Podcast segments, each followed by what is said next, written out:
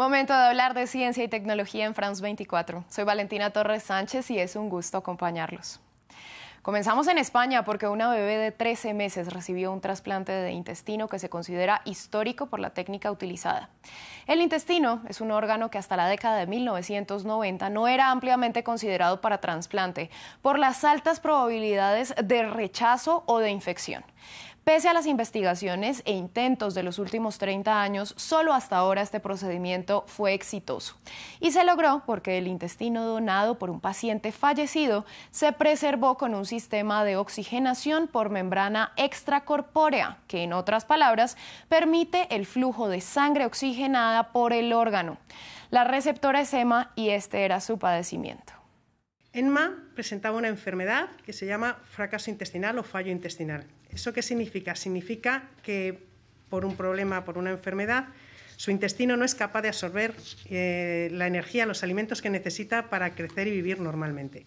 Eso significa que en los primeros eh, meses de vida tuvo que ser intervenida por diferentes problemas y dado que su intestino no es capaz de mantener este normal crecimiento, pues necesita recibir la alimentación por medio de la vía intravenosa, nutrición parenteral. Tras tres años de investigaciones, los médicos del Hospital de La Paz en Madrid, que es pionero en el área de trasplantes, lograron la viabilidad de la operación y la viabilidad de un intestino donado en asistolia, es decir, cuando se determina la muerte porque ya no hay función cardíaca ni respiratoria espontánea.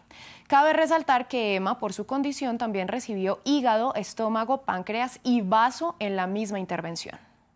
Creo que es importante insistir como directora de la ONT en lo que representa este trasplante, lo que ha representado para ENMA, pero lo que va a representar este trasplante para muchos niños en España y en otros países del mundo, porque realmente estamos hablando de un hito.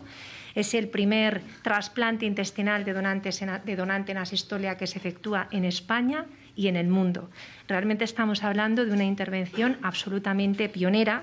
Las autoridades españolas estiman que un 30% de los pacientes que requieren un trasplante de intestino fallecen en la lista de espera, algo que puede cambiar significativamente con esta técnica que permite que el órgano, no solo un intestino, de un donante muerto se mantenga correctamente oxigenado hasta que se realice la intervención. Vamos ahora a Chile, porque en el Golfo de Corcovado fue instalada la primera boya inteligente que busca ayudar a ballenas que estén en peligro de chocar con barcos cuando migran desde la Antártida hasta el Ecuador. La boya hace parte de Blue Boat Initiative, una propuesta que tiene como objetivo crear un sistema de alerta temprana que avise a los barcos sobre la presencia de ballenas para evitar colisiones.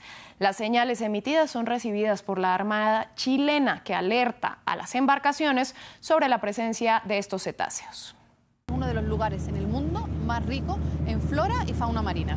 En este lugar justamente se reúnen la, mayor cantidad de ballenas azules durante los meses de verano de todo el hemisferio sur para alimentarse. A ellas la, siguen la ballena franca, la ballena 6, todas ellas en peligro de extinción, además de otras especies endémicas como puede ser el delfín chileno y también una gran cantidad de aves. Esta zona, por tanto, se vuelve única en biodiversidad en el mundo, pero además debido a su geografía, a su relieve, está llena de canales, de fiordos, de islas, lo que hace que finalmente todo lo que es el transporte debe hacerse mucho más por mar que por tierra.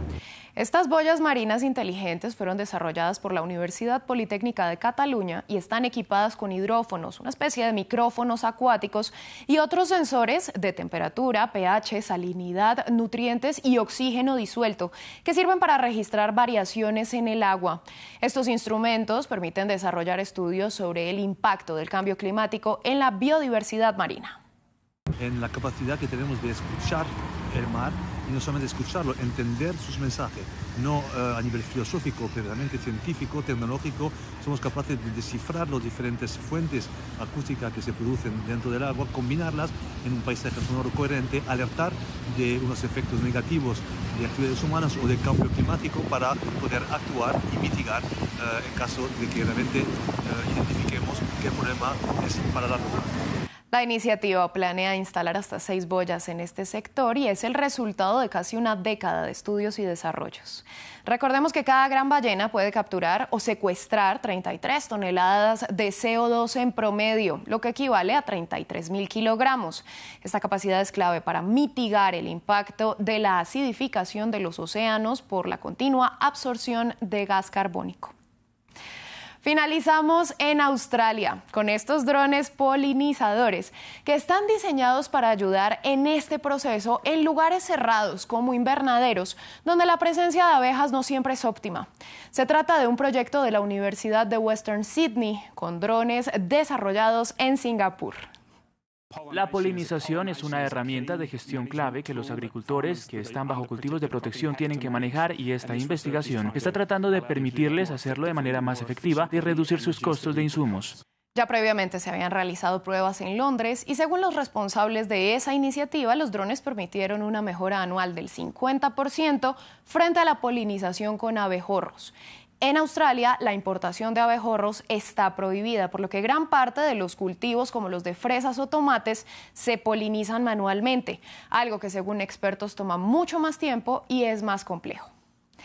Así llegamos al final de este espacio. A ustedes gracias por acompañarnos. Continúen con nosotros en France 24 y france24.com.